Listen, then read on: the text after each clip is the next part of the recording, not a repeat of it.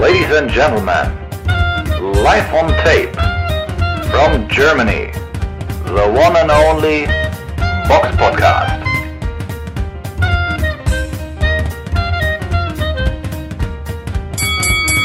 Hallo und herzlich willkommen zum Box Podcast Ausgabe 301. Es ist der 20.06.2021 und heute mit dabei die Samira. Hallo. Und der Robert. Schönen guten Tag. Ich bin der Eugen und wie immer beginnen wir mit dem Rückblick auf das vergangene Wochenende. Der Box Podcast Rückblick aufs vergangene Wochenende. Fangen wir damit an, was nicht stattfand. Und zwar äh, Teofimo Lopez gegen George Cambassos Jr.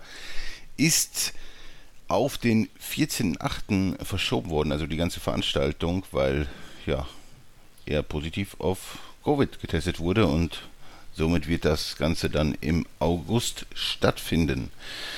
Da gehen wir dann auch zu ja, dem Zeitpunkt dann nochmal näher drauf ein.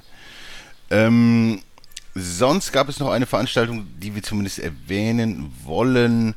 Jamal Charlo gewann nach Punkten sehr souverän gegen Juan Macias Montil. Das ist schon irgendwo ein wichtiger Kämpfer, aber aufgrund der, ja, der Stärke des Gegners, ist, ist, weil einfach nicht viel Spektakuläres passiert ist, einfach nur ein souveräner Punktsieg, braucht man da auch nicht näher drauf eingehen. Spannend war an dem Wochenende vielleicht noch die Tatsache, dass Julio Cesar Chavez an einer Veranstaltung, die in den USA auf Bean Sports äh, quasi gezeigt wurde und in Mexiko stattfand, auf jeden Fall Julio Cesar Chavez kämpfte da gegen den Schotten MMA-Veteran Anderson Silva oder die UFC-Legende Anderson Silva. Chavez Jr. verlor nach Punkten. Der Kampf fand im Cruisergewicht statt. Also Chavez wirkte, was ich so gesehen habe, vollkommen außer Form. Also, das, ich meine, er ist mittlerweile auch 35 und meine Güte, meine Güte, war der out of shape und ich kann mir nicht vorstellen, dass wir ihn da nochmal irgendwie groß in, in, in weiteren Kämpfen sehen, weil wenn man gegen Anderson Silva kämpft, der, weiß es ich, gefühlt 50 ist. ja, also. Und eigentlich kein Boxer ist. Ja, also. Übel, übel. Ganz, ganz übel, Chavez. Also weiß ich nicht. Also das, da hat er sich nicht mit unbekleckert. Aber äh, kommen wir mal zu einer Veranstaltung, ja, wo, wo, auf die man sich durchaus freuen konnte. Und zwar im Dan oder Don Haskins Center in El Paso, Texas, gab es ja eigentlich zwei Kämpfe, die vielleicht von, von Interesse waren. Einmal im Mittelgewicht Jamie Munguia gegen Kamil Shemerta. Ging um den WBO-Titel im Super- oder im Mittelgewicht. Jamie Munguia gewann halt nach, nach sechs Runden auch vorzeitig. Äh, ein bisschen wie, wie zu erwarten war. Ist halt auch einer der elitären Kämpfer oder besseren Leute im Mittelgewicht. Aber das wirklich Spektakuläre passierte im Supermittelgewicht. Bektemir Melikuziev kämpfte gegen den Veteran Gabriel Rosado. Rosado natürlich, wenn man den Rekord zuerst sieht, so 25-13 so vor dem Kampf, denkt man, dachte man vielleicht, oh, nee. Aber wenn man sieht, gegen wen Rosado alles geboxt hat und, gegen, und wie die Niederlagen zustande kamen, weiß man, dass es eigentlich schon ein extrem starker Mann ist. Und so jemanden im, im siebten Profikampf zu kämpfen, ist schon sportlich. Und der Kampf hat es dann auch in sich, oder Robert? Äh, auf jeden Fall. Der hat auch vor allem sehr gut schon begonnen in der ersten Runde. Hat ihn der Usbeke ähm, auch schon niedergeschlagen, wirkte fast so, als, also ja, da hat er hat quasi aber alles reingesetzt, so dass er ihm quasi am über, versucht zu überrennen, was auch da so anscheinend aufzugehen schien. Rosado hat sich aber gut berappelt und in der dritten Runde, also das ist schon fast ein Kandidat für ein K.O. des Jahres. Leck mich am Arsch, hat der da, hat der dem da einen Haken verpasst? Der ist ja wie ein Baum umgefallen. Fantastisch, oder? Also Ja. unf unfassbare Hand. Weil das Ding ist, der, der war ja vorher nicht hört oder wirklich angeschlagen oder so. Der hat Nee, ja kalt. Ja, Kalt. genau. Der Bektemir hat ja eigentlich schon ja, den Kampf, ja, kann man sagen, ein bisschen bestimmt so. Er war schon der stärkere, bessere Mann, wirkte zumindest so auf mich. Und aber diese eine Hand, unfassbar. Also das ist ja eigentlich genau die Art von Knockouts, die, die ich liebe. Keine Schlagkombination, gar nichts. Einfach nur eine Hand auf einen frischen Gegner, der jetzt nicht wirklich hurt ist, nicht angeschlagen oder nicht irgendwie in der zwölften Runde total äh, kondi ohne Kondition, sondern einfach einen frischen Mann mit einer Hand einfach voll. Also der ist perfekt in die Hand reingelaufen. Also Wahnsinn, Wahnsinnshand von Rosado. Und ich kann nur sagen, ich will den Kampf nochmal. Also das sollte man vielleicht auf jeden Fall nochmal tun. Ich denke, das ist wahrscheinlich auch in, im Interesse von beiden, das vielleicht äh, zu tun, weil die Niederlage, das, das muss er schon ausmerzen. Aber das ist ein unfassbarer Knockout. Also der, der, der werden wir noch, äh, ja, der, der ist auf jeden Fall safe in der Diskussion über den Knockout of the Year. Ihr könnt ihn auf jeden Fall euch auf dem The Zone Channel von äh, YouTube Channel angucken, The Zone Boxing. Ähm, dort äh, könnt, müsst ihr einfach nur eingeben KO of the Year, Gabe Rosado drops Bektemir Melekusiev in stunning fashion. Äh, da könnt ihr euch den KO angucken und den könnt ihr eigentlich auf Dauer-Rotation laufen Ja. lassen. Ja, weil um den Knockout zu toppen, da muss schon einiges kommen. Aber mal gucken. ne? Es geht ja noch was dieses Jahr, aber das war schon Hammer. Also das war echt brut- brutal. Aber sonst haben mir beide echt gut gefallen, beide Jungs. Also super Kampf. Also muss man, also für mich das spektakulärste an diesem Wochenende. Also eindeutig und ja, der Knockout unfassbar. Rosado dürfte sich jetzt auf jeden Fall nochmal für so den einen oder anderen Payday damit empfohlen haben. Ja, auf jeden Fall. Ne? Das ist halt auch ein Mann, den, den, den man nicht so gerne kämpft. Ne? Das sieht halt immer blöd aus, wenn du so einen Typ boxst mit so vielen Niederlagen im Rekord. Das, aber wenn man sich die anguckt, die Gegner, das ist halt auch Wahnsinn, ne? gegen, gegen was für Leute er gekämpft hat und was für Leute er da verloren hat. Das ist eigentlich nur Elite. Das sind halt nur die ganzen Golovkins und Co. Ne? Also das ist schon Wahnsinn. Gut, dann kommen wir zu der nächsten Veranstaltung im Virgin Hotel Las Vegas. Und äh, ja, da war eine Boba-Rum-Veranstaltung von Bob Arum. Und da kämpft im Bantamgewicht ja vielleicht einer der, der besten Boxer unserer Zeit. Auf jeden Fall ein, ein Pound-for-Pound äh, Top-Ten-Mann, kann- das denke ich, kann man ziemlich sicher sagen, mit Naoya Inoue. Der kämpfte gegen Michael Das Marinas, einen Mann, man könnte meinen, es wäre ein Lette, aber nein, er kommt aus den Philippinen oder kam angereist. Und ja, was passierte dann, Samira? Ja, der Kampf zwischen Naoya Inoue und Michael das Marinas oder Michael das Marinas äh, fand im Bantamgewicht statt. Ähm, es ging um zwei Titel, einmal um den WBA Supertitel ja, im Bantamgewicht und den IWF-Titel. Und ja, der Kampf war auch recht schnell zu Ende. Es war ja auch so eine große, ich meine, große Fläche, große Plattform für Naoya Inoue dann in Amerika zu boxen, als Hauptkämpfer sich da zu präsentieren. Ähm, ja, war, war auf jeden Fall, er hat gute Werbung gemacht. Kommen wir mal vielleicht zum Kampfverlauf. Der ging ja nicht so lange. er war in der dritten Runde schon vorbei. Ähm, ja, Naoya Inoue kennt man ja, ist ein sehr stoischer, sehr ruhiger Boxer. Er fängt an, schaut sich seinen Gegner aus, bleibt eigentlich die ganze Zeit über sehr ruhig. Ähm, ja, wartet auf die Konter, hat halt immer auf die Konter von das Marinas gewartet, so auf die kleinen Fehler, der am Anfang dann auch versucht hat, zum Körper zu gehen oder auch zum Körper gegangen ist, von Inoue auch manchmal teilweise ein bisschen getroffen hat.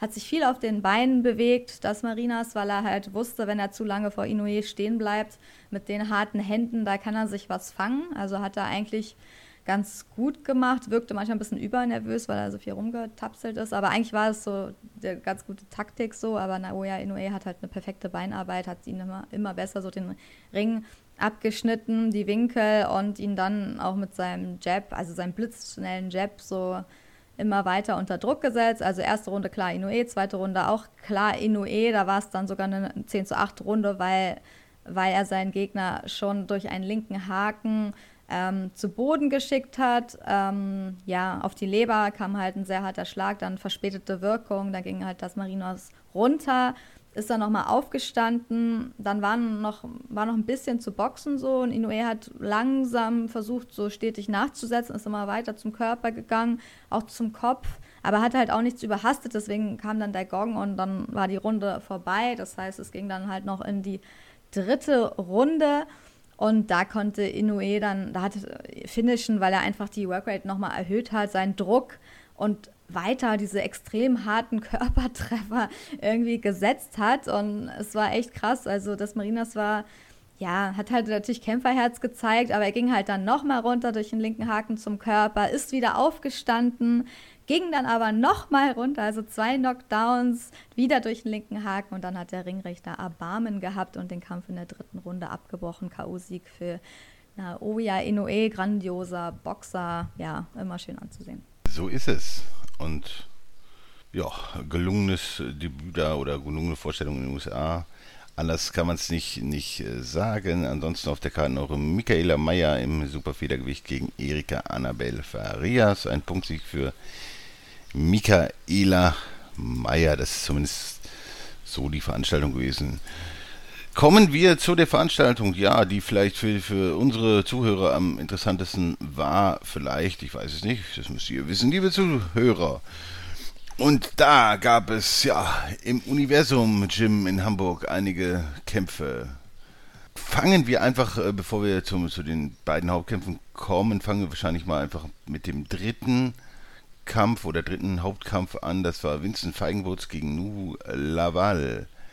Samira, du hast dir den Kampf angeschaut. Wie hat dir der Vincent gefallen? Vincent Feigenbutz hat mir eigentlich ganz gut gefallen, aber erstmal muss ich noch was zu dieser schönen Bild Plus Übertragung sagen, bevor ich da anfange.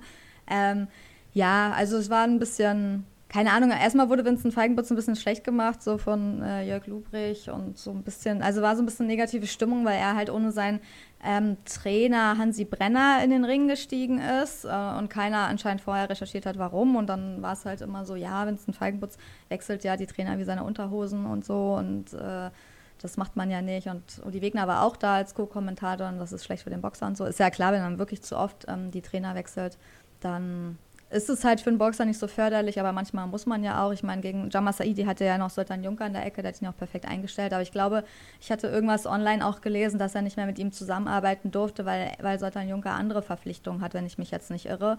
Von daher ist jetzt auch nicht immer der Boxer schuld, wenn man so seinen Trainer wechselt, sondern manchmal wollen andere Leute, die auch bei ihm trainieren, nicht, dass äh, Vincent Feigenbutz dann auch von ihm trainiert wird oder so. Ne? Exklusivverträge äh, oder Rechte und sowas gibt es halt manchmal auch. Deswegen muss man das vielleicht ein bisschen mal differenzierter sehen. Und Jörg Lübricht hat sowieso so ein paar Einschätzungen, die ich nicht teile, dass auch Felix Sturm zum Beispiel locker Feigenbutz besiegt, aber da kommen wir gleich später drauf zu.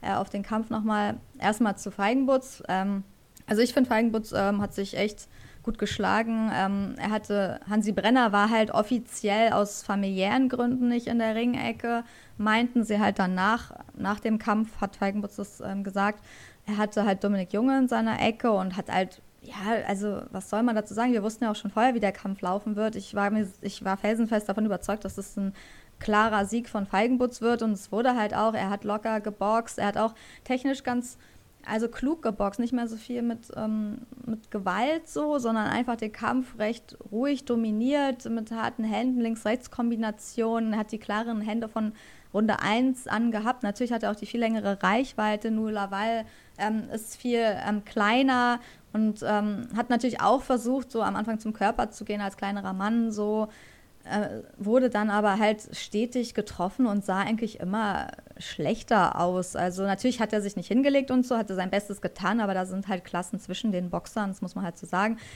Erste bis vierte Runde klar Vincent Feigenbutz, die fünfte, in der fünften wurde es ein bisschen spannender, weil da gab es ähm, ein Knockdown mit der rechten, also das war eine 10 zu 8 Runde für Feigenbutz und dann hat er seinen Stiefel halt weiter runtergeboxt und sich dann auch die nächsten Runden alle gesichert bis zur achten, ganz klar, auch nicht überhastet und so, wie, wie man Feigenbutz ja früher manchmal so kannte, ne? wenn er so einen gerochen hat, so jetzt, äh, jetzt ist so mein Moment, jetzt muss ich so mit Gewalt den K.O. suchen und nachsetzen, sondern diesmal hat er halt echt den Kampf dominiert, ruhig geboxt, einfach seine Stärken umgesetzt und jede Runde halt ähm, klar geklärt sozusagen und dann, ja, nur dabei hat auch Konditionsprobleme Probleme am Ende, das hat man auch gesehen, er war einfach dann auch nicht so fit, konnte dann auch nicht mithalten und in der neunten Runde gab es dann ein K.O. für, also Vincent Feigenbutz hat in der neunten Runde durch K.O. gewonnen. Ähm, es war ein schwerer K.O., es war so eine Schlagsalven, harte Rechts-Links-Kombination, viele Treffer an den Ringseilen. Ähm, Nuo Laval ging runter, und hat dann auch irgendwie versucht, wieder aufzustehen, aber so ist so halb wieder in den Ringseil mit seinem Arm gefallen. Also es war wirklich ein schwerer Kau, er konnte auch gar nicht mehr aufstehen und die Ecke hat dann auch ähm, das Handtuch geworfen, dann war es halt sowieso vorbei. Der Ringrichter hat es dann beendet und ja, war auf jeden Fall eigentlich, ja, man muss sagen, eine Glanzvorstellung von, äh, von Feigenbutz und Dominik Junge hat am Ende nach dem Cover nochmal gesagt, dass zum Sturmkampf, ja, dass der Rückzieher von Felix Sturm auf jeden Fall kommt bei diesem, ähm, ja, bei der Debatte um diesen Kampf, dass der überhaupt stattfindet. Aber äh, auf jeden Fall hat sich Vincent Feigenbutz ähm, besser präsentiert als, also als Felix Sturm, wo wir gleich wahrscheinlich drüber reden werden. Auch wenn natürlich die Gegner vielleicht jetzt nicht so zu vergleichen sind, weil nur Laval einfach schon 39 ist und eigentlich seine Boxkarriere schon beendet hat und seine letzten ähm, Kämpfe alle verloren hat. Seine letzten vier Kämpfe, daran sieht man ja schon, dass das das Ende so einer Karriere ist und dann kommt er halt nochmal zurück. Aber eigentlich ist da jetzt halt nicht mehr so viel los bei ihm. Ja. Ja, Feigenbutz dann äh, ja augenscheinlich äh, ja eher auf dem aufsteigenden Ast, gerade wenn man den Kampf davor äh, noch sieht gegen äh, Yama Saidi, das war ja auch schon sehr, sehr stark. Gut, ähm, ja, bevor wir dann zum Sturm in Kraftkampf kommen, noch zu erwähnen wäre auf jeden Fall, äh, dass Senat Gashi geboxt hat gegen Hussein Muhammad. Ja, ich will es nicht als Not gegen Elend be bezeichnen, aber ja, ne, also was ich so gelesen habe über den Kampf, ich habe kein Bild plus Abo und äh, es gab auch wohl große Schwierigkeiten, selbst bei den Leuten, die das Abo haben, diesen Kampf überhaupt zu verfolgen. Denn da gab es auch jede Menge Aussetzer und Probleme in der Übertragung. Auf jeden Fall ist es wohl so, meines Wissens nach, dass Hussein Mohammed den Kampf wohl nach Punkten gewonnen hat. Es gab wohl ein paar Niederschläge auf, auf der Seite, also Gashi ist wohl ein paar Mal runtergegangen. Aber es muss wohl einigermaßen eng gewesen sein, ein bisschen, ja. Ich meine, es ist die. Ob, und ob Gashi wirklich sicher gewonnen hat, kann ich auch nicht mal sagen, weil ich habe kein, kein offizielles... Mohamed meinst du? Äh, Mohamed wirklich gewonnen hat, weiß ich ja auch nicht hundertprozentig. Ich weiß nicht, weißt du das, Samira? Ja, ich kann ein bisschen was zu sagen. Also ich hatte ja auch diese grandiose Übertragung. Ähm, wo ich echt, manchmal habe ich Lust, so meinen Laptop aus dem Fenster zu werfen, wenn ich immer so manche Runden nicht sehe, weil das einfach, es war so grausam, wirklich. Also der Kampf hat, da es ja angefangen so, ich habe aber auch nicht alles gesehen, deswegen auf jeden Fall die Störungen haben da angefangen zu kommen. Ich habe halt, ja, den Kampf, so die ersten fünf Runden konnte man sich so angucken. Senat Gashi ja, irgendwie hat auch zu wenig gemacht. Das war halt auch ein extremer Größenunterschied. Ne? Senat Gashi ist halt auch eigentlich kein richtiger Schwergewichtler. So. Der, der war irgendwie 12 Zentimeter kleiner, 10 Kilo leichter. Mohamed Hussein ist auch, ähm, der, also Ahmed Öner ist der Manager von Mohamed Hussein, was vielleicht ganz interessant ist. Der war auch vor Ort im Ring. Ähm, und Hussein hat halt mit seinem Jab, mit seiner großen, größeren Reichweite eigentlich am Anfang auf jeden Fall den Kampf so gemacht und auch sich nicht überhastet, also auch echt nicht so viel gemacht, aber immer noch mehr als Gashi. Gashi hat sich halt sehr zurückgehalten, so ist am Rand dann rumgelaufen, hat sich sehr zurückgenommen. in der zweiten Runde hat er, hat er sich eine Rechte ans Kinn gefangen, also war das dann eine 10 zu 8 Runde für Mohamed. Das, da wurde er halt angezählt. Da war er, ja, und sonst war es halt auch nicht so ein schöner Kampf, weil er ist dann halt, Gashi hat sich dann halt immer abgeduckt, dann hat sich der Größere raufgelehnt und er hat dann immer irgendwann die Waden von Mohammed umklammert und das hat er irgendwie gefühlt 100 Mal gemacht. Also er ist halt immer mit dem Kopf nach vorne in den Gegner rein und natürlich lehnt sich der Größere dann rauf und der grandiose Ringrichter hat es halt auch nie ermahnt, hat keinem einen Punkt abgezogen, weil das hat echt den Kampf irgendwie kaputt gemacht, gerade so zum Ende. Das hat richtig genervt. Also es war wirklich das ist ja auch eine leichte Lösung. Ne? Immer wenn du irgendwie nicht weiter weißt, duckst du deinen Kopf runter, der Gegner lehnt sich rauf, okay, kommst du raus aus der Situation so. Also es ist halt auch irgendwie, das muss man eigentlich stoppen, finde ich, weil das macht irgendwie alles kaputt. Ähm, also der bessere Anfang war bei Mohamed, dann Senat Gashi hat bei mir zum Beispiel die dritte Runde gewonnen, weil er da halt ein bisschen aktiver einfach wurde, hat zwar auch ein bisschen so Inhandschläge gemacht, aber ja, war halt aktiver. Die nächsten zwei Runden hat wieder Mohamed äh, gewo gewonnen bei mir.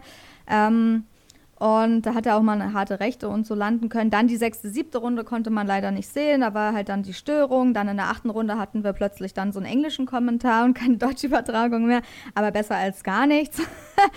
ähm, das war eine enge Runde, die habe ich aber auch Mohammed gegeben. Und dann in der neunten Runde, die hatte auch Mohammed. Und irgendwie war das so ein bisschen, ja, in irgendeiner Runde hat sich Gashi auch, glaube ich, so ein bisschen, da hat er so eine Schlagserie abgefeuert und dann ist er aber irgendwie nach hinten zurückgefallen und der Ringrichter hat es, glaube ich, dann irgendwie, ja, weiß ich nicht. Der hat es ähm, dann irgendwie als Niederschlag gewertet, wenn ich mich nicht irre, was aber eigentlich keiner war. Aber man sieht ja, okay, ich habe jetzt drei Runden nicht gesehen, aber die Tendenz geht auf jeden Fall in Richtung Muhammad. Deswegen glaube ich, dass das dann korrekt sein könnte, das Urteil. Aber das war grausam mit dieser Übertragung. Ständig habe ich diesen Rafael Bejaran-Kampf immer wieder gesehen, den ich gar nicht sehen wollte. So zwischendurch, immer so, Karl lief da einfach wieder. Das war so nervig. Also das war unglaublich. Sowas ist einfach, da gucke ich lieber gar keinen Boxen, als wenn dir so dann drei Runden von einem Kampf fehlen. Okay, das ist jetzt kein Highlight-Kampf, aber trotzdem, wenn du ihn schon guckst, ja. dann. Vor allem, vor allem ist es ja auch kaum möglich, dann irgendwie ein, ein, wirklich fundiertes Urteil darüber abzugeben, wer genau. dann auch wirklich gewonnen hat. Kann ja, es kann ja durchaus sein, dass Gashi die, die drei Runden gewonnen hat und dann haben ja. wir vielleicht einen ganz anderen Kampf. Ne? Also ja. wir, also wie soll ich sagen, wir in dem Fall oder über diesen Kampf, da, da können wir gar nicht so wirklich, äh, wirklich, wir können das sagen, was wir gesehen und gelesen haben, aber so richtig qualifizierte Aussage können wir darüber nicht treffen. Ob das wirklich ein Punktig war. Und ich, ich habe auch wirklich kein Urteil gelesen oder so. Oder hast du wirklich ein Urteil gelesen, Punkturteil? Äh, nee, aber hab, ich hatte jetzt auch keine Zeit, das alles nochmal nachzugucken. Ich, ich, kann euch kurz die äh, Ergebnisse sagen. Ja. Ähm, äh, es, es, wurde gewertet 97, 91, ja. 96, 92 und 95, 93 für Hussein Mohammed. Okay.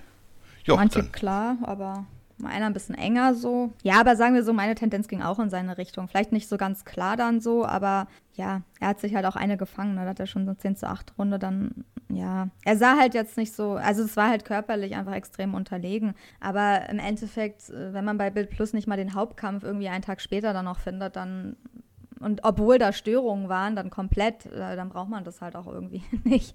Also ich meine, das ist schon ganz äh, was ist das für ein Service so, ne? Gerade wenn da Störungen waren, müssen sie eigentlich den Hauptkampf dann reinsetzen und nicht alles andere reinsetzen und den Hauptkampf irgendwie weglassen. Den musste man jetzt woanders sich zusammensuchen, so. Also, Richtig. Grausam. Ja. Gut, dann kommen wir auch zu dem Hauptkampf und da traf äh, Felix Sturm auf James Kraft. Ja, ich will da gar nicht äh, groß drauf eingehen. Äh, Samira, äh, du kannst es ja mal erzählen, was du dann da gesehen hast bei Bild Plus. Also, der zweite, ja, eigentlich fand ich die Ansetzung im Vorhinein nicht ganz so spannend zwischen Felix Kraft und äh, zwischen Felix Kraft, genau, zwischen Felix, Felix, Felix Kraft und James Sturm. genau, zwischen Felix the Fighter Sturm und James Kraft. Aber es ging ja auch um jetzt keinen Titel oder so. Es war sozusagen einfach nochmal so eine Bewährungsprobe nach Timo Rost. Aber es war natürlich eine ganz andere Nummer als Timo Rost. Also ich fand den Kampf äh, schon ziemlich, also mich hat eher James Kraft in diesem Kampf beeindruckt als halt Felix Sturm. Vielleicht bin ich da auch sehr streng. Es hat natürlich auch so ein bisschen was damit zu tun, dass ich halt immer die Aktivität von Boxern ähm, recht, äh, also stark bewerte, beziehungsweise ich dann in engen Runden dann eher den Leuten die Runde gebe, die halt mehr Action machen, selbst wenn ja halt nicht alle Treffer durchkommen, aber James Kraft hat einfach am Anfang direkt in der ersten Runde und so gezeigt, ich bin da, ich habe hier keinen großen Respekt, ich mache hier meinen Kampf und ähm, ich leg halt los und will den Kampf gewinnen. Und das hat er halt echt gut gemacht, so auch mit Kombination, hat sich viel besser bewegt im Ring, war nicht so schädig Sturm recht steif, kam so vor, dass er immer so hinterher gewartet ist und Klar hat ab und zu natürlich auch so seine Treffer gelandet, so Aufwärtshaken auch in der ersten Runde, aber noch ein bisschen sehr vorsichtig und hat viel zu viel abgewartet. Deswegen habe ich so die ersten beiden Runden bei James Kraft, äh, die ersten, nee, die ersten vier Runden bei James Kraft gesehen, auch wenn jetzt zum Beispiel die vierte auch enger war, weil er für mich einfach insgesamt so der aktivere Mann war und Felix Sturm, klar, er hat weniger, also er hat bestimmt so ein Drittel weniger gemacht. Wenn er was gemacht hat, hat er natürlich präziser so getroffen. Aber das zählt halt, also für mich zählt halt auch, wie viel man überhaupt so macht und wie viel man halt auch überhaupt so mit seinem Jab arbeitet. Und das hat Felix Sturm irgendwie für mich fast gar nicht so am Anfang gemacht. Deswegen hat er ja mir die Runden halt auch einfach nicht gewonnen und er kam bei mir so ab der vierten halt so in den Kampf besser rein oder hat sich da halt präsentiert und die vierte habe ich dann 10-10 gewertet, die war eh eng, aber auch mit leichten Vorteilen für Kraft. Also wenn ich mich entscheiden müsste, würde ich die Kraft geben. Dann die fünfte hat äh, Sturm bei mir so klarer gewonnen.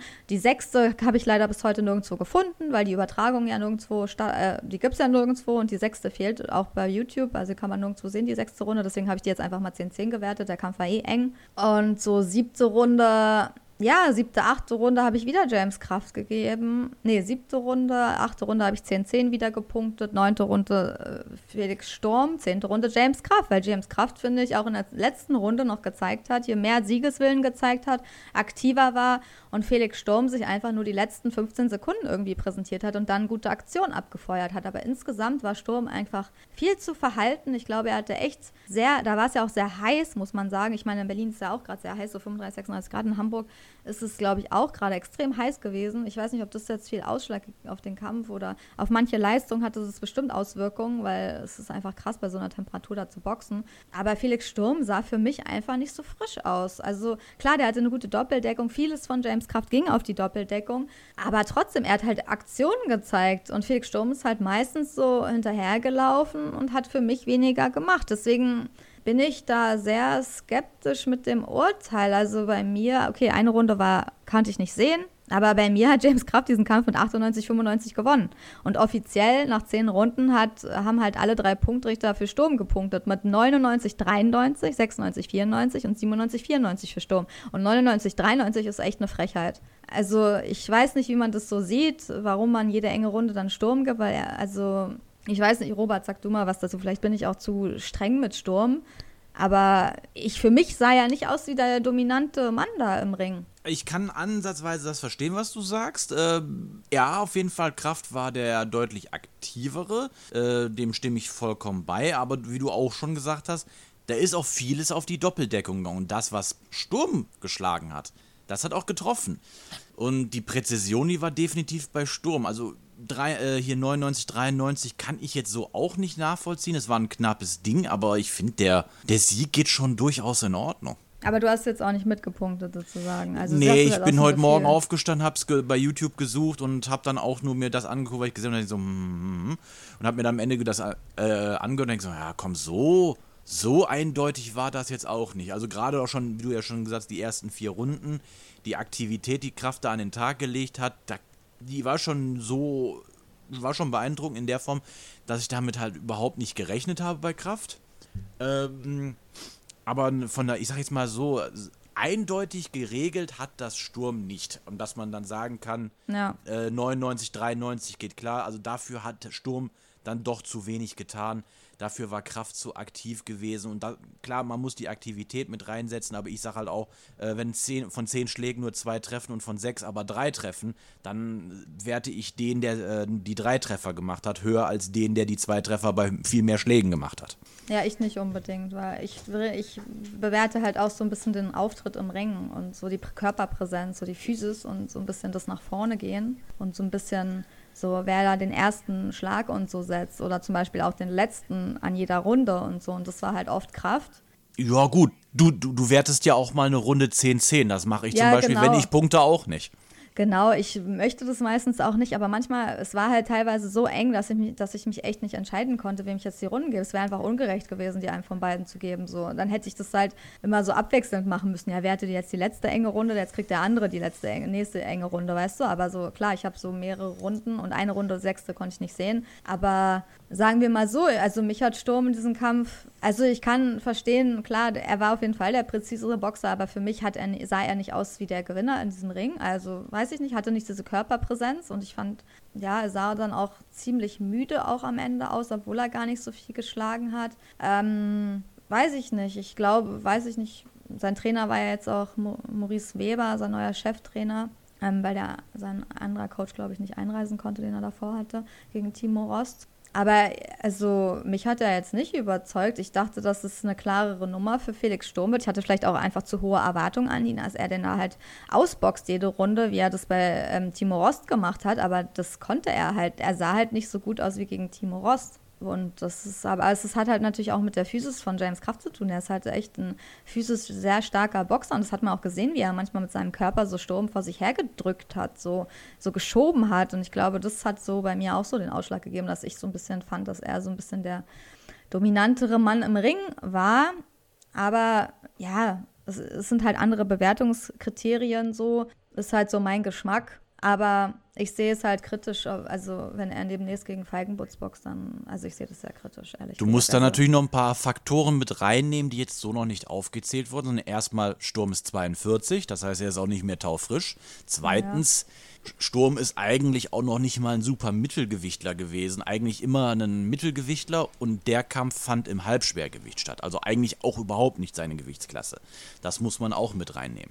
Ja, aber warum macht er das denn dann, ne? Also ich meine, das macht man ja eigentlich auch nicht. Wenn man eigentlich aus einer leichteren Gewichtsklasse kommt, ist kein Mann, also kein Boxer tritt dann einfach so gegen einen schweren Mann, der physisch einfach überlegen ist und einen durch den Ring schiebt, so, weil und du kannst physisch dagegen gar nichts machen. Also das ist auch kein schlaues Matchmaking eigentlich gewesen, so. Im Endeffekt macht das, macht man sowas gar nicht. So, das ist zu risikoreich. Wenn James Kraft nur ein bisschen mehr Punch gehabt hätte oder ein bisschen präziser wäre, ich meine, der hatte ja auch Felix Sturm ein bisschen angeschlagen sogar, das darf man ja jetzt auch nicht vergessen, so, das hat man jetzt auch so ein bisschen runtergespielt. James, also Felix Sturm war in einer Runde, ich glaube in der dritten oder so, der war echt angeschlagen. Ich habe mir da, ja genau, das war die dritte Runde am Ende und das darf man halt auch und deswegen verstehe ich halt dieses Urteil noch weniger, weil James Kraft hat ihn halt angeschlagen. Er war hurt. In der dritten Runde ist äh, Felix Sturm, ist er in seine Ecke zurückgewackelt und man hat gesehen, er hat da was genommen. Er war nicht komplett da. Er ist gewackelt und wenn man sowas nicht zählt, also ich meine, hallo, er hat halt die wirklich die, er hat die härteste Hand in diesem Kampf geschlagen, so. Und es wurde halt nicht wertgeschätzt, so. Also es ist halt zu wenig, finde ich. Und ich meine, so, wie kann man das übersehen? Felix Sturm konnte gar nichts bei James Kraft auslösen. Also der war einfach physisch nicht von, er war nicht hurt, er war nicht angeschlagen, er hat es einfach genommen. Ähm, deswegen, also weiß ich nicht. Für mich. Ja, ich, ich fand hinten raus, also grundsätzlich fand ich erstmal, dass das Sturm, ich fand ich erschreckend schwach. Ich fand ihn langsam, ich fand ihn körperlich, sah Ja. nicht besonders toll aus, entgegen der großen Ankündigung, der ist, der altert nicht und bla bla. Aber ich habe einen fürchterlich langsamen Sturm gesehen. Ja klar, er hätte schon die besseren Treffer, besseren Hände, aber auch so körperlich von, von der Form her hat man schon irgendwie gesehen, dass da der Treibstoff fehlt. Ne? Also das, das, also ich fand das ziemlich bescheiden. Gut, wenn man die ganzen letzten Jahre nimmt, auch vor seinen, sagen wir, Urlaub auf Staatskosten, da hat er auch schon nicht besonders ausgesehen, also gegen die Suliman, Schulinov, Stieglitz und so. Das war auch schon alles andere als stark. Und jetzt die Vorstellung, also ich fand die, die Hände waren langsam, die Präzision war schon noch da, aber da war null, null Power irgendwie, null, weiß ich, also da, also da fehlt auf jeden Fall was. Ich weiß nicht, ob er das Tuning weg, weggelassen hat oder so, aber es sah körperlich so aus, als wäre er zumindest ungetuned, sagen wir so. Und also da ist sicherlich noch mehr möglich, ähm, aber insgesamt fand ich die Vorstellung auch überschaubar. Kraftfahrer hinten raus hat er auch, finde ich, fand ich, da war, da war ja nichts mehr. Der Tank von Kraft war ja auch brutal leer am Ende des Kampfes so, ne? Er war nur schwer an Atmen, am Keuchen und so. Eigentlich mehr oder weniger auch, also jetzt nicht hört, aber eigentlich so von, von der Verfassung her eigentlich auch zum Abschluss freigegeben. Aber Sturm hatte natürlich auch nicht die Körner gehabt, da irgendwie noch, noch was reinzuwerfen und die Situation zu nutzen und, und auch gar nicht die Fähigkeiten oder die, die Power dazu. Das war schon alles ziemlich, ziemlich überschaubar und also das fand ich, also ich weiß nicht, inwieweit da noch eine Steigerung möglich ist. Ich denke auch, dass, ein, um jetzt in die Zukunft zu schauen, also wenn der sich nicht, der wird sich am besten selber kennen und wenn er merkt, er kann sich physisch körperlich nicht mehr steigern, dann wundert es mich auch nicht, dass er den Kampf gegen gegen Schweigenwurz nicht mehr sucht, weil puh, also ich weiß nicht, der wirkt er einfach alt, seinem Alter entsprechend alt. Ja, auch so, wirklich. Er war, da war nichts mehr von dieser Schnelligkeit zu sehen, die er früher hatte. Aber es ist ja auch ein ganz anderes Gewicht. Es ist einfach auch nicht sein Gewicht. So, das muss man dazu sagen. Es ist einfach nicht sein Gewicht. So, seine ganzen, seine, seine frühere Stärke war einfach auch seine Leichtfüßigkeit, seine Schnelligkeit. So. Und wenn er halt in einem ganz anderen Gewicht jetzt boxt und total statisch geworden ist und dann vor seinen Gegner dann Fuß an Fuß stehen bleibt und sowas, sowas mit Feigenbutz macht, dann wäre er in der dritten Runde auf jeden Fall ausgenockt worden da wäre er wirklich nicht mehr aufgestanden. So, deswegen, also ich denke sowieso, dass er da nicht so viel Interesse an diesem Kampf hat. Und ich würde Nein. auch wieder Klubrig widersprechen, dass irgendwie Vincent Feigenbutz keine Chance gegen Felix Sturm hat. Er hat wirklich gesagt, er hat keine Chance gegen Felix Sturm. Gegen einen gut aufgelegten legten Sturm aus der Vergangenheit äh, sehe ich, da sehe ich das genauso. ja, aber er ist ja den, den jetzigen, er boxt ja den jetzigen Sturm und sogar wenn, dann boxt er den noch älteren Sturm. Und die letzten zwei Kämpfe von Sturm waren jetzt nicht so, ähm, dass man, dass Felix Sturm, äh, dass Feigenbutz denken muss, oh, Angst haben muss oder so. Timo Rost hat Nein. nicht, hat ja nicht wehgetan. So, dann hat er über, mit dem ist er über die Runden gegangen. So, James Kraft wurde er ange, angenockt in der dritten Runde und James Kraft ist jetzt auch nicht der Heavy Hitter so, er hat eine K.O.-Quote von 47,62 Prozent. Also ist jetzt auch nicht irgendwie dafür bekannt, dass da jetzt ein Monster, K.O.-Monster ist, aber äh, wenn es ein Feigenbutz ist, halt schon jemand, äh, der kann mit beiden Händen hart hauen. Und wenn du da mal so ein bisschen vor dem so stehen bleibst und was kassierst, da bin ich mir ziemlich sicher, dass Felix Sturm, wenn er so eine niedrige Workrate hat, Ja. wenn er gegen Felix Sturm, also ich würde mich wirklich jetzt- zum jetzigen Zeitpunkt nach diesem Kampf, hundertprozentig würde ich mit Feigenbutz in diesen Kampf gehen, hundertprozentig. Und wenn Felix Sturm das einschätzen kann, dann wird dieser Kampf auch nicht kommen, weil er genau weiß, dass wenn er da K.O. geht, das will er einfach nicht so. So will er auch nicht abtreten, das wäre dann sein letzter Kampf. Oder? Also mit wem geht ihr denn? Wenn jetzt, also sagen wir mal so, in drei Monaten, vier Monaten, Fe- Felix Sturm gegen Feigenbutz. Mit jetziger Stand. So, wen, wen würdet, auf wen würdet ihr tippen? Jetziger Stand würde ich auch mit Feigenbutz gehen. Die Frage ist halt, äh, inwieweit sich Sturm noch steigern kann. Ich, also wie gesagt, ich habe da keinen keinen Ansatz, auch von der Muskulatur her und so sah das für mich alles nicht nach Treibstoff aus. Wenn man da die, wenn man da wieder noch was machen kann, geht sicherlich noch was für Sturm. Man muss halt auch bedenken, wohin soll er sich halt auch noch steigern. Ne? Er ist 42, er wird älter, ich weiß nicht. Natürlich kann er bestimmt eine bessere Performance abliefern, aber es ging ja eigentlich am Ende so, ähm, er hat halt auch eine riesige Pause zwischen 2016, dann hat er 2020 halt Timo Rost geboxt. Jede Runde fast eigentlich gewonnen, so, aber war jetzt auch nichts Grandioses. Jetzt hat er einen viel stärkeren Gegner, James Kraft, der physisch überlegen ist, was Felix Feigenputz auch sein wird. Ähm, Felix Feigenbutz? Äh, Feigenputz auch sein sah halt nicht gut aus. Ja, Robert, auf wen würdest du dich dann festlegen? Ja, auch mit leichten Vorteilen würde ich da ähm, Feigenbutz aktuell nehmen. Also man darf ja auch nicht vergessen beim Feigenbutz, er hat wirklich jetzt in den letzten, also seit dem Plant-Kampf, hat er sich nochmal gesteigert, muss man ihm ja auch lassen. Und er hat ja auch in dem Kampf gegen äh, Jama Saidi, hat man ja mal seine Stärken auch besser rausgearbeitet. Er, hat, er ist ja mit, glaub, was, was ist der, 1,77, 1,78 so um den Dreh. Er hat ja unheimlich... 72. Ja, bei Boxrec, aber ich meine, im Ja. Interview mit uns hat er gesagt, dass er eigentlich so. sogar kleiner ist, wenn ich mich richtig. Aber jedenfalls, er hat ja unheimlich lange Arme und in dem Kampf gegen Ja. Saidi hat er die auch richtig, hat er diesen Vorteil auch eingesetzt. Er hat ja unheimlich viel gerade lang geboxt, hat Saidi ja kaum an sich rankommen lassen und wenn er das auch mit, mit Sturm macht und viel gerade, viel aus der Distanz macht und er hat halt auch die Physis, da kann ich mir das durchaus vorstellen, dass äh, er auch Sturm, der ja jetzt nicht jünger wird, besiegen könnte. Vor allen Dingen, es war James Kraft, ne, der, der sicherlich jetzt Ja, auch nicht besonders ist und, und Feigenbutz legt noch mal eine ganz andere Power und Workrate an den Tag. Ja, also ein Feigenbutz gegen die Kraftbrüder, da sehe ich in beiden Kämpfen äh, immer Feigenbutz vorne. Ja, all day, das Ja, macht er beide in Fall. einem Abend. Das Auf jeden ist, Fall. sollte kein Problem sein. Feigenbutz ist ja jetzt auch im Mittelgewicht, ne? Sturm müsste ja auch dann Gewicht machen. So, ich weiß nicht, ob er das noch hinkriegt. So, das ist ja auch nochmal anders. Äh, Feigenbutz hat jetzt wieder im super Mittel gekämpft. Ach so, beim letzten Mal war er jetzt wieder stärker. Steht jetzt noch gar kein Gewicht. Beim letzten Kampf hat er auf jeden Fall 71,8 gewogen. Ne? Jetzt weiß ich gar nicht, wie viel er jetzt gegen Hugo Laval geboxt hat. Aber ja, die werden sich wahrscheinlich dann irgendwo treffen müssen. So. Aber auf jeden Fall müsste F- Oh, Felix Sturm. ich, ich, äh, ich korrigiere, ich korrigiere, hier steht, bei Feig, äh, Mittel, ne? hier steht doch Mittel. Ich hatte nur irgendwas gehört, Ja. es sollte doch eigentlich super Mittel sein. Ich, äh, ich korrigiere, es war ja. Mittel. Ja, ich glaube, er will jetzt auch im Mittel bleiben, aber er weiß nicht, ob die sich dann trotzdem einigen würden oder halt nicht. Ach, aber sicher. wer wenn, weiß. Wenn, wenn sie alle den Kampf wollen, dann kann man sich da einigen. Ich denke, das ist, das ist kein Problem. Es ist ja auch für, für Sturm eigentlich auch nur so Stay-Busy-Kampf gewesen oder so, aber es ist Naja, trotzdem ja, nicht schön zu sehen, wie er sich dann quält gegen so einen Mann. Ne? Also das ist, das, das darf ein Sturm nicht passieren und Ja, der, ich meine jetzt, James Kraft ist auf, bei der Welt im Halbschwergewicht auf Platz 97 bei Boxrec. Und jetzt bist du Vincent Feigenbutz gehen im Mittelgewicht, der ist auf Platz 12. Also das sagt ja schon alles. Also wer dann irgendwie, ich meine, wer nicht mal gegen James Kraft so krass überzeugen kann, dominant auftritt, der wird es auch nicht gegen Vincent Feigenbutz schaffen. Das ist halt einfach so. Deswegen verstehe ich auch nicht diese ganzen Analysen von äh, äh, Leuten oder die halt eigentlich jahrelang über Boxen berichten, dass sie halt da das so negativ einschätzen und dann Felix äh, Vincent Feigenbutz dann so öffentlich extrem irgendwie schlecht machen und so tun, als hätte der gar keine Chance so. Also ich verstehe es überhaupt nicht. wie gesagt, man, vielleicht blendet er das Alter von Sturm aus oder so, aber das Ja. ist, ist einfach, er ist einfach 42 und das ist einfach auch kein Alter mehr, wo Boxer eigentlich normalerweise boxen sollten oder wirklich Leistung bringen. Also das ist kein Alter mehr für professionelle Athleten. Ne? Oder dass man halt noch von WM redet, wenn man dann auch noch mit James Kraft sich äh, Ich so weiß nicht mal, ob, ob, ob einer der Beteiligten ehrlicher deutscher Meister würde, wenn wirklich die Besten gegeneinander an, antreten würden. Schwierig. Glaube ich auch schon nicht. ja, also. Ja, weiß man Aber nicht, genug aber. von dieser Veranstaltung. Auf jeden Fall, Ja. ich freue mich. Äh, ich würde all in gehen, wenn dieser Kampf kommt. Alles, mein Hab und Gut auf Feigenbrot setzen.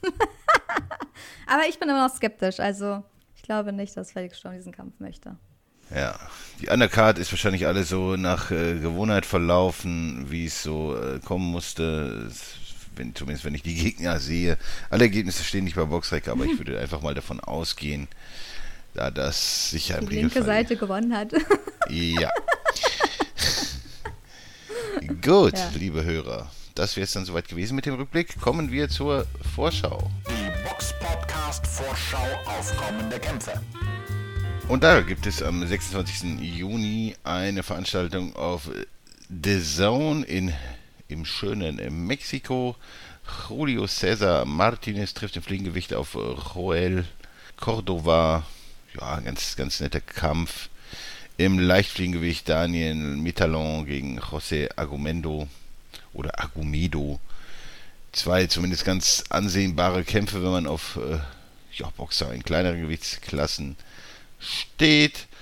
Die vielleicht etwas spannendere Veranstaltung ist dann in den USA, in der State Farm Arena in Atlanta, Georgia. Auf Showtime wird das Ganze zu sehen sein und da kämpft im Superleichtgewicht ja, Mario Barrios gegen äh, Gervonta Davis.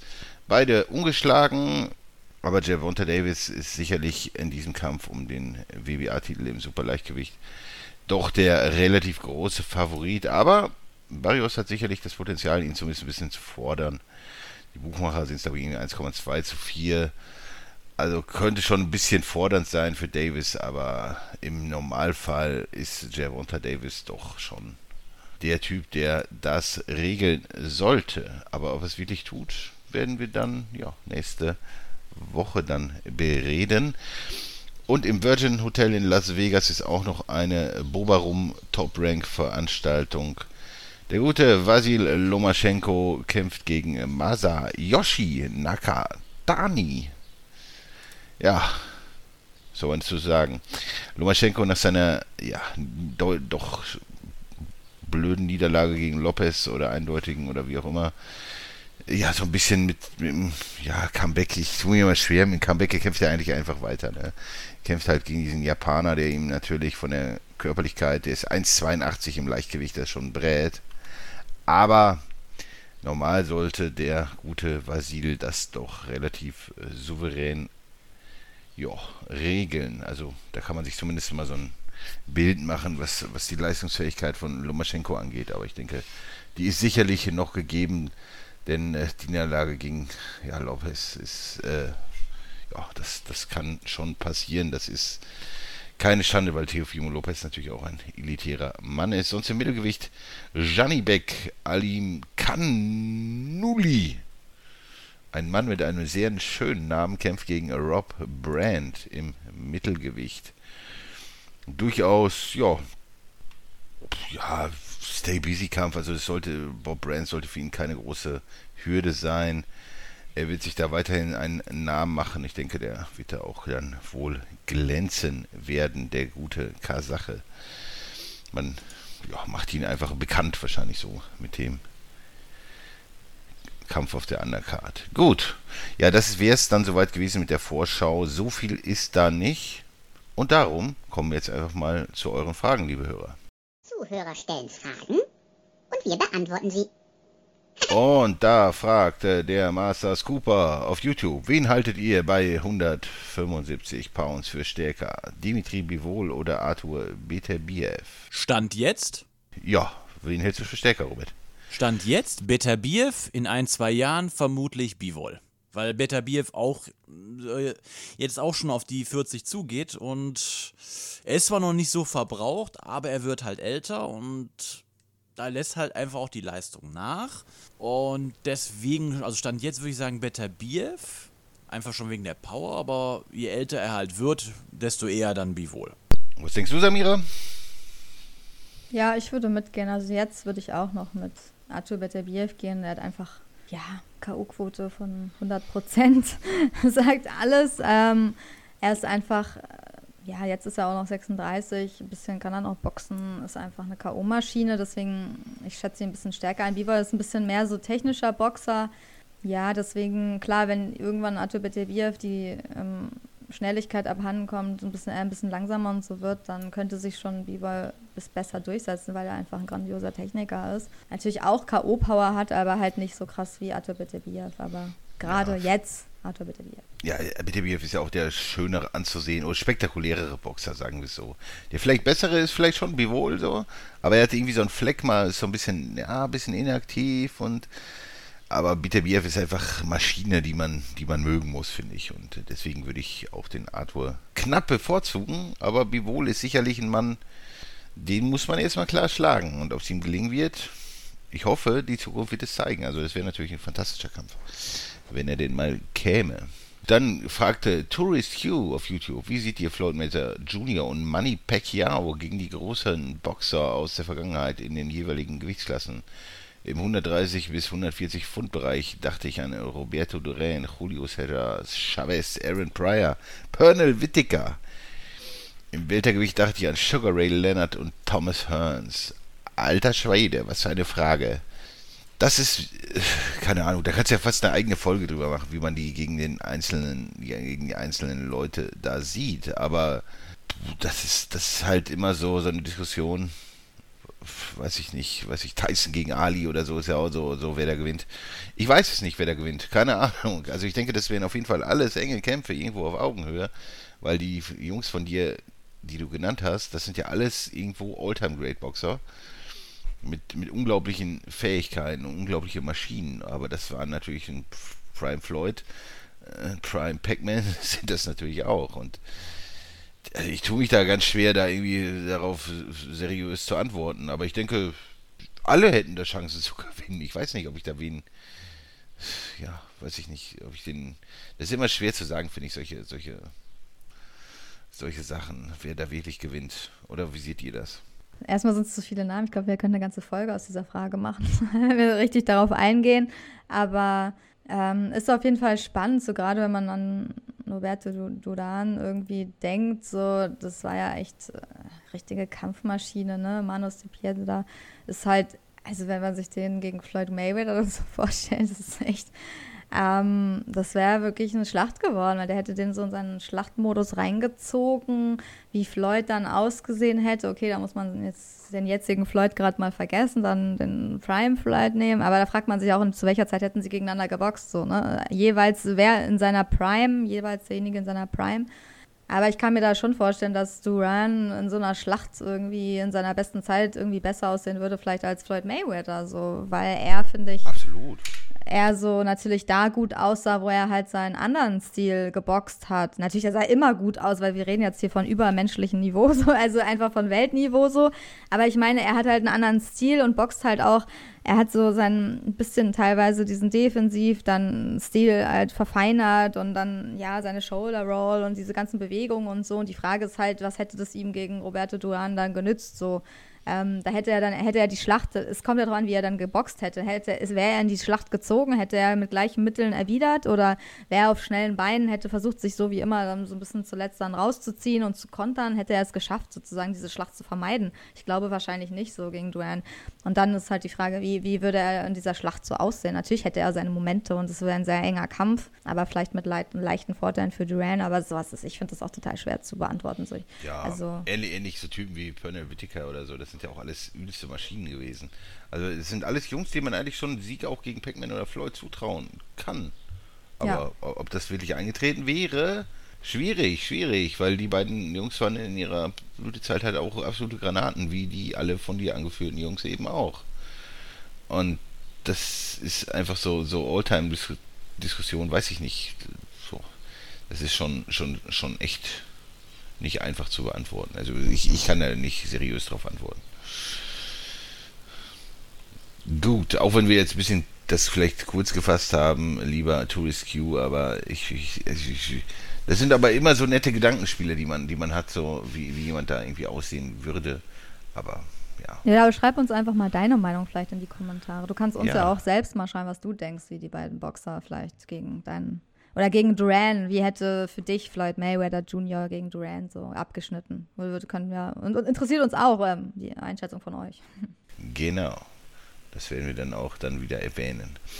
Dann fragt noch der Brawler Sui, wie viel verdient in Deutschland und im Aus Ausland im, oder wie viel verdient man in Boxsport generell in Deutschland oder im Ausland? Und ja, das ist halt auch eine komplexe Frage, über die man wahrscheinlich auch eine eigene Folge machen könnte, aber man kann es ja so grob zusammenfassen. Die Elite, elitäre Boxer verdienen extrem viel. Also diese Chavez-Kaliber oder alles, was irgendwie im Pay-Per-View läuft oder so, das sind Millionäre, die verdienen auch sehr viel, aber die Masse der Boxer, also ja, da gibt es vielleicht noch so, so unter den Superstars, die Weltmeister, die Gatekeeper, die Guten, die verdienen auch noch solide, aber wir reden dann über die, die Elite, über die paar Prozent ganz oben, aber die Masse von, weiß ich, 95 Prozent der anderen Jungs, die verdienen im Regelfall ja nahezu nichts. Klar gibt es noch ein paar Leute, die irgendwie so heimische Clubs voll machen oder so, dann äh, zumindest ganz okay von leben können, aber für, für die ganz, ganz große Masse ist es auch oft so ein Plus-Minus-Null-Geschäft oder für manche sogar ein Geschäft, wo man drauf zahlt, denn es, es kostet Geld, sich auf eine Karte einzukaufen und den Gegner eventuell zu bezahlen, so wenn man in der Aufbauphase ist. Und ähm, ja, die meisten Leute verdienen einfach nichts im, im Boxsport oder wenig. Ne? Also verdienen halt irgendwie schon was, aber die, man hat ja auch immense Kosten durch Training, Trainer, Reisen, Sparringspartner und Kaufen von, äh, sich einkaufen auf Cards oder Gegner bezahlen. Also, oder ja, Kuren, sowas. Das kostet ja alles Geld. Und das, ich denke, die meiste, die Masse verdient einfach in Boxen nichts. Und das, das ist komplett anders als zum Beispiel irgendwie im Fußball oder so, wo, wo man, klar, die Leistungsdichte ist auch sehr hoch, aber da verdient man ja so auf, auf mittelprächtigen oder so halb Profi-Niveau, so irgendwo in der fünften Liga, verdient man ja teilweise schon ganz gutes Geld. Was so, ja, also wenn man irgendwie beim, beim teilweise beim Fünftligisten spielt, dann kann, ist das schon Geld, wovon man von leben kann, oder in der Regionalliga, wo man von einigermaßen von leben kann, aber im Boxen ist es schwierig. Für die, für die allermeisten ist es schwierig. Man, man, man denkt halt immer nur an die Topstars, an die, an die Superstars und das viele Geld, was sie verdienen, das ist ja auch so. Aber die Masse verdient einfach wenig und gerade in Deutschland ist es ohne, ohne große Fernsehverträge, glaube ich, ganz, ganz schwierig, da überhaupt irgendwie ja, viel Geld mit zu verdienen. Ne? Leider. Aber um genaue Zahlen können wir da nicht nennen, da müsste man wen wirklich aus, aus der Szene dann befragen, aber ja, das da äußert sich auch keiner zu. Ja. Ja, oder wenn euch das interessiert. Ja, ja, schon, aber dann vielleicht nicht immer mit dem Namen und so. Aber ihr könnt ja mal schreiben, wenn euch das Thema echt extrem interessiert, müssen wir halt wirklich mal eine Sonderfolge machen. Oder vielleicht habt ihr auch irgendwelche Ideen, wen man dazu interviewen könnte. Aber da gibt es schon so Zahlen, aber da müssen wir wirklich dann auch große Recherche machen uns da ähm, informieren und vielleicht dann auch nicht unbedingt immer die Namen nennen. Dann muss man halt ein bisschen gerade im deutschen Boxsport dann vielleicht so ein bisschen allgemeiner bleiben, aber da kann man schon auf jeden Fall, also ich kann da auf jeden Fall schon ein paar Zahlen nennen. Und wenn man jetzt zum Beispiel so einfach allgemein ein bisschen recherchiert, zum Beispiel 2019 war jetzt Canelo der bestbezahlte Boxer und da wurde erwartet, dass er zum Beispiel 100 Millionen Dollar verdient hat oder verdienen wird. Und das sind halt dann zum Beispiel seine, seine Kämpfe mit The Zone, dieser Deal gewesen und dann seine Deals natürlich mit ähm, TK und Hennessy, die haben ja dann auch sehr viele Merchandise oder Werbeverträge, durch die die halt auch sehr viel Geld verdienen. Genauso ist es bei Joshua, der kommt halt danach auf Platz 2 mit 70 Millionen ähm, Dollar. Der hat ja auch mit Beats und Under Armour und so, die machen ja auch viel Werbung, das darf man nicht vergessen. Durch Werbung verdienen Boxer meistens auch sehr viel Geld noch dazu. Und sie boxen halt auch nicht so oft, ne? das darf man halt auch nicht vergessen. Sie boxen halt zwei bis dreimal im Jahr. Dann sind die Börsen deswegen auch echt hoch bei manchen, weil, weil sie halt auch nicht so jedes Wochenende auf dem Platz stehen wie als Fußballer. Danach kam Deontay Wilder mit 35 Millionen, danach Pacquiao mit 25 Millionen, dann Gennady Golovkin mit 25 Millionen. Also es sind alles so geschätzte Werte. Nur mal, um irgendwie jetzt von den Big Names, ähm, der bestbezahlte Boxer unserer Zeit ist Canelo, nur damit man so ein bisschen ein paar Sachen jetzt im Auge hat oder sich es mal vorstellen kann, aber das hat mit Deutschland halt alles auch gar nichts zu tun. So.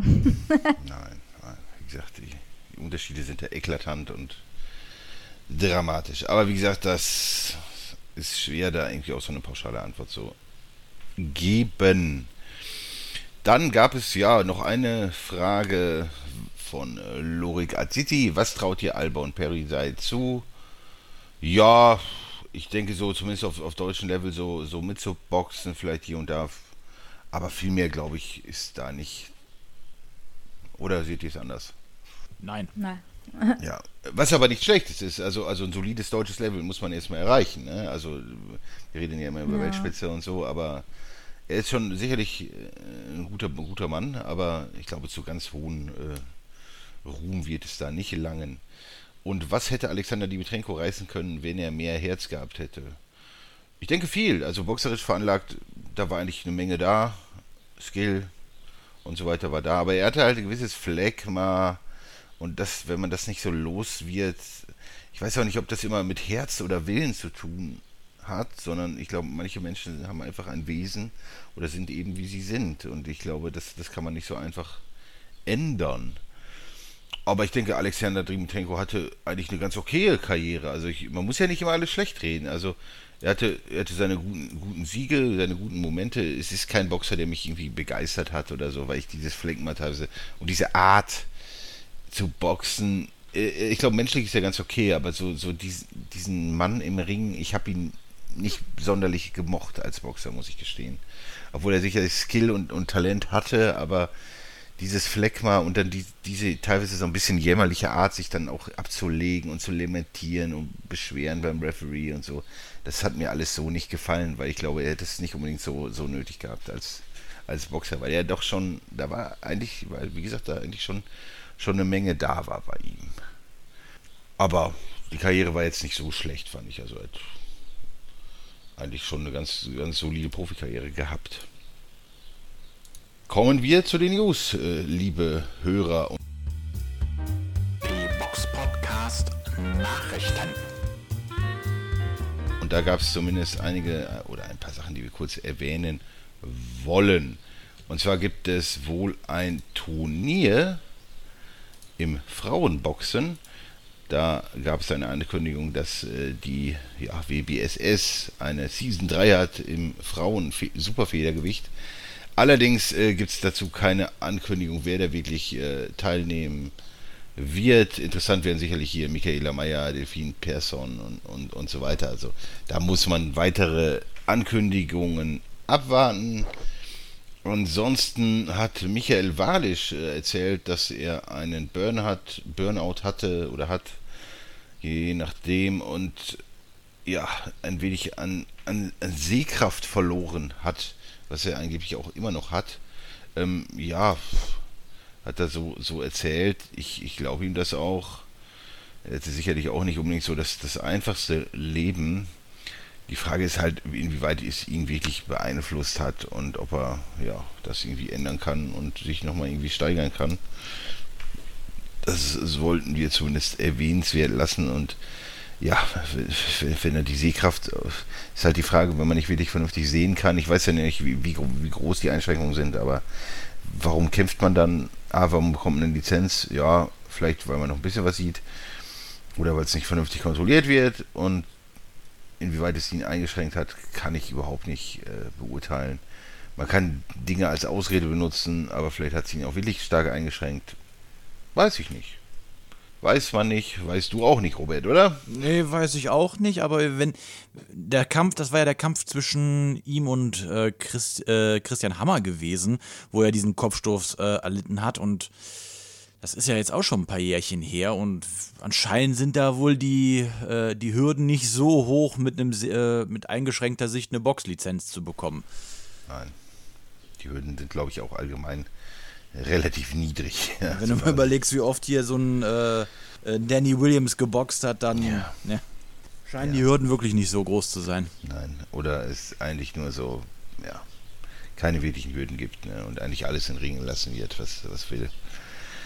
Das ist halt teilweise ein bisschen, ein bisschen fragwürdig, was so bei den Verbänden passiert. Also, ähm, ja, also, ja, wirklich ernsthafte Schutzmaßnahmen gibt es da für mich auch Gefühl nicht. Aber das ist auch ein anderes Thema. Gut, dann gibt es noch die Meldung, die ja durchaus interessant ist, dass auf der Fury Wilder Undercard äh, es zum Rematch zwischen Robert Helenius und Adam Kovnacki kommen wird. ist ganz nett. Und da ist, ja, kann man sich, ist auf jeden Fall eine nette Sache auf der Undercard davor. Und halt die Frage, ob Kovnacki ja seine Niederlage da ausmerzen kann, was man ihm durchaus zutrauen kann. Aber das wird man dann am 24. Juli erleben. Eine durchaus ja, actionversprechende Ansetzung. Ansonsten, liebe Hörer, wäre es das soweit gewesen mit dieser Folge. Wir danken euch für eure Fragen, für eure Likes, für, dafür für euren Support. Und macht das weiter, teilt uns, äh, stellt uns Fragen. Oder wenn ihr unzufrieden wart mit unseren Antworten auf die Fragen, könnt ihr das auch sagen. Dann können wir auch wieder darauf eingehen. Also ganz wie ihr wollt. Und dann bleibt mir nur zu sagen, danke fürs Zuhören und bis zum nächsten Mal. Servus. Tschüss. Ciao. The one and only Box Podcast. New episodes every week. Follow us on Facebook, Instagram, YouTube, iTunes Music and Spotify. Box Boxpodcast.de